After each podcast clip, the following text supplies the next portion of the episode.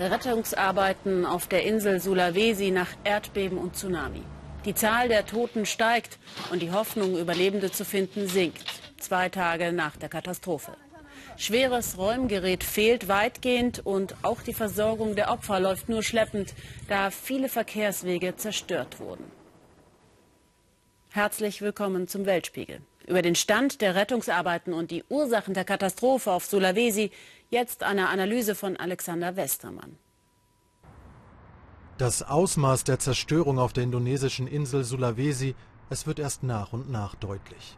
Die Stadt Palu heute aus der Luft, in weiten Teilen gleicht sie einem Trümmerfeld. Mehr als 300.000 Menschen leben hier. Mehrere Erdbeben und eine Flutwelle haben massive Schäden angerichtet, sogar noch Kilometer im Landesinneren zerstörte Siedlungen. Inmitten der Trümmer suchen Helfer nach Überlebenden. Mittlerweile sind zwar erste Helferteams aus anderen Regionen eingetroffen, aber es fehlt schweres Gerät, um die Bergung der Verschütteten zu beschleunigen. Diese Frau hatte Glück, Helfer konnten sie lebend aus den Trümmern eines Hotels bergen. Für viele andere kommt die Hilfe zu spät. Auch Mia hat den Freitag überlebt. Gemeinsam mit ihren Töchtern war sie in diesem Einkaufszentrum. Dann begann die Erde zu beben. Ich war gerade fertig mit den Einkäufen und bin zur Kasse gegangen. Plötzlich wurde alles dunkel und die Wände um uns begannen einzustürzen. Es war schrecklich. Ich bin mit meinen Töchtern zur zerstörten Rolltreppe. Wir haben es rausgeschafft, dann waren wir sicher. Noch heute, zwei Tage nach dem Einsturz, sind aus den Trümmern Rufe zu hören. Vermutet wird, dass mehr als ein Dutzend Menschen noch eingeschlossen sind. 80 Kilometer nördlich der Stadt Palu lag das Epizentrum des verheerenden Bebens am Freitag. Die Folge eine Flutwelle, die große Teile der Küstenregion überschwemmte. Mit gewaltiger Kraft trifft sie aufs Land. Ein Augenzeuge hält den Moment mit seinem Handy fest. Sie hatten sich auf das Dach eines Parkhauses in Sicherheit gebracht.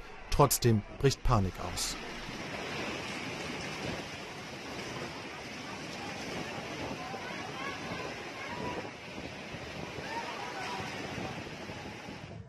Tausende Gebäude werden zerstört, der lokale Flughafen und wichtige Straßen beschädigt. Auch das Telekommunikationsnetz bricht zeitweise zusammen. Aus Angst vor Nachbeben werden Patienten nicht in den Krankenhäusern, sondern auf den Straßen versorgt und tatsächlich gibt die Erde auch gestern noch keine Ruhe. Trotz der Schäden auf der Landebahn ist der Flughafen mittlerweile wieder in Betrieb. Mit Transportflugzeugen fliegt Indonesiens Militär Hilfsgüter ein und bringt Verletzte aus der Region. Auch die Regierungen anderer Länder haben Hilfe zugesagt. Heute gehen die indonesischen Behörden schon von mehr als 800 Toten aus. Ziemlich sicher aber ist das Ausmaß der Tsunami-Katastrophe noch größer. Wir glauben, dass die Zahl der Opfer noch weiter steigen wird, obwohl wir das natürlich nicht hoffen. Aber wenn man sich die Umstände anschaut, noch immer haben wir nicht alle Toten identifiziert und es sind noch immer Menschen unter Trümmern eingeschlossen. Außerdem gibt es Regionen, in die unsere Helfer noch gar nicht vorgedrungen sind.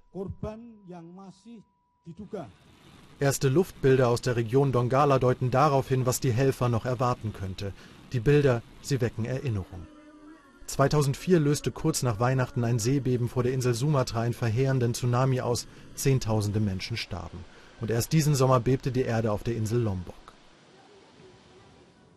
Indonesien liegt auf dem sogenannten Pazifischen Feuerring, der geologisch aktivsten Zone der Erde. Erdbeben und Tsunamis für die Bewohner der Inseln nichts Außergewöhnliches. Erst 2011 wurde ein vom Deutschen Geoforschungszentrum mitentwickeltes Tsunami-Frühwarnsystem in Betrieb genommen, um die Bewohner der Inseln bei der Gefahr einer Welle frühzeitig zu alarmieren. Das Frühwarnsystem basiert auf einem Netz von Seismographen entlang der Küste, die jede Erschütterung erfassen. Pegelmessstationen sammeln Hinweise auf das Entstehen einer Riesenwelle, ein Satellit übermittelt alle Informationen an das Frühwarnzentrum diesen Freitag hatten die Behörden zwar den Tsunami-Alarm ausgelöst, aber nach nur 34 Minuten wieder aufgehoben. Präzise Daten aus der Region hätten nicht vorgelegen, das werde nun evaluiert. Heute reiste dann Indonesiens Präsident Joko Widodo nach Palu, um sich ein Bild von der Lage vor Ort zu machen. Er forderte das Militär auf, Tag und Nacht zu arbeiten, um die Bergungsarbeiten voranzutreiben. Wie groß das Ausmaß der Katastrophe ist, wird sich wohl erst dann zeigen, wenn die Helfer auch in die abgelegenen Regionen vordringen. In Makassar auf Sulawesi zugeschaltet ist uns jetzt Holger Senzel, Südostasien-Korrespondent für die ARD. Sie sind einer der wenigen Berichterstatter, die bis dahin auf die Insel gekommen sind. Wie laufen die Hilfsmaßnahmen im Moment? Also ich bin auf dem Weg von Makassar nach Palu und heute auf dem Flughafen bereits sieht man Hunderte von Menschen beladen mit Reissäcken, mit Konserven, mit Mineralwasser, äh, das jetzt ihren Angehörigen bringen wollen äh, nach Palu. Der Flughafen wurde ja heute erst wieder eröffnet. Die Rettungsarbeiten leiden darunter, dass die Infrastruktur komplett verstört ist. Also es gibt keinen Strom, die Leitungen sind zerstört. Äh, es gibt kein Trinkwasser dort, kein sauberes, keine Lebensmittel. Kommunikation gibt es nicht, Handy, Telefon, Internet. Und insofern laufen die Rettungsarbeiten eigentlich jetzt erst richtig an. Der Flughafen von Palu war beschädigt, die Landebahn, deshalb konnten erst seit heute die Maschinen der Luftwaffe dort Lebensmittel hinbringen und anderes, was benötigt wird.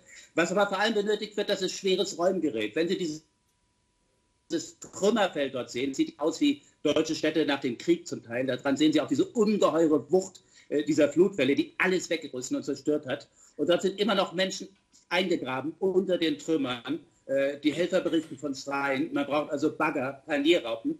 Und die konnte man über den Landweg nicht daher transportieren, weil auch die Straßen, die Zufahrtswege blockiert sind. Und das versucht jetzt die indonesische Marine über den äh, Seeweg per Schiff hinzubringen. Wie erklären Sie die hohe Zahl der Opfer? Naja, wenn Sie diese Flutwelle gesehen haben, äh, drei Meter hoch, eine Wand aus Wasser, die alles mit sich mitgerissen hat, dann ist diese Frage, die ja im Raum steht, hat das Frühwarnsystem funktioniert oder nicht? Ich glaube, die geht ein bisschen am Kern der Sache vorbei. Indonesien hatte nach diesem riesigen Tsunami 2004 ein Frühwarnsystem installiert.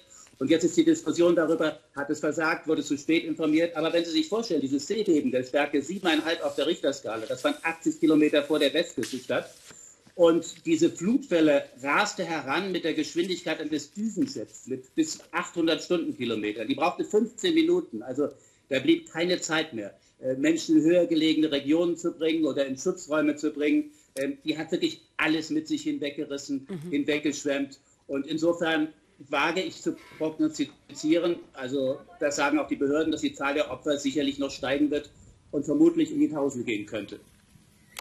Vielen Dank, Herr Senzel. Die Bild- und Tonqualität bitten wir zu entschuldigen. Spenden für die Menschen in Indonesien können Sie beim Bündnis Entwicklung hilft und bei der Aktion Deutschland hilft.